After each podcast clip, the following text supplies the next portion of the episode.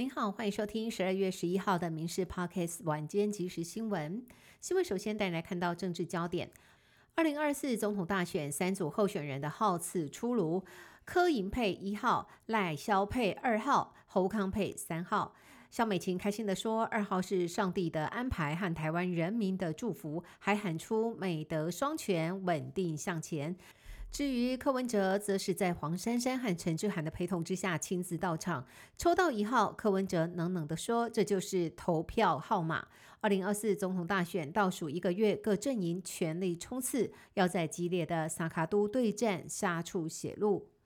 蓝白阵营猛攻赖清德的万里老家，却被新北市政府打脸了吗？根据新北市政府的公文，赖清德老家是寄存违建，只要列管即可，不用立即拆除。绿营立委也说，赖家原本是矿工宿舍，在矿业计划废止之后，妈妈买下的部分土地，地价税都有缴，房屋税则是在某次门牌整编之后就没有再收到税单。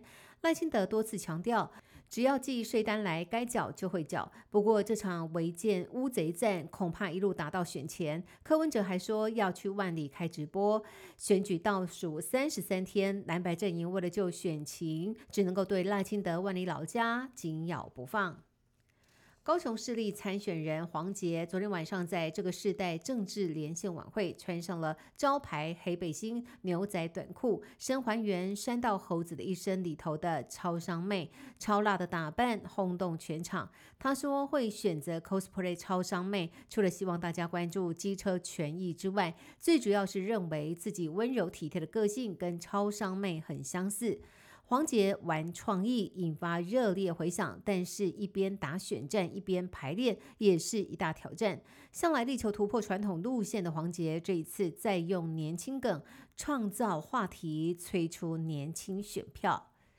柯文哲日前在脸书声称说，彰化的潮间带插满了风力发电机，还说未来当选会解决这个问题。但这篇文章马上被经济部驳斥。经济部长王美花说，潮间带是生态敏感区域，不会允许装设风力发电机，要求柯文哲应该负起查证的责任，避免受到假讯息蒙骗，又误导社会大众。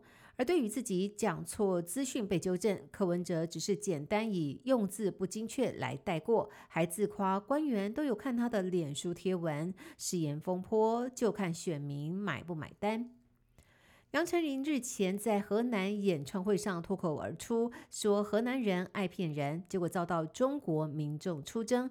杨丞琳昨天紧急在个人微博上道歉，承认自己开了没有礼貌的玩笑，愿意接受大家的批评。但是中国网友并不买单，河南省单位表示将会出手调查。有中国网友指出。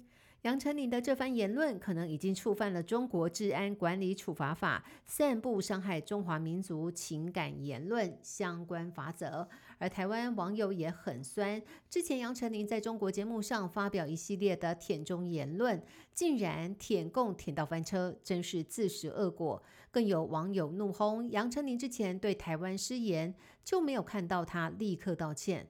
中国台湾两边都不讨好。杨丞琳的失言风波再添一桩，就看他后续如何应对。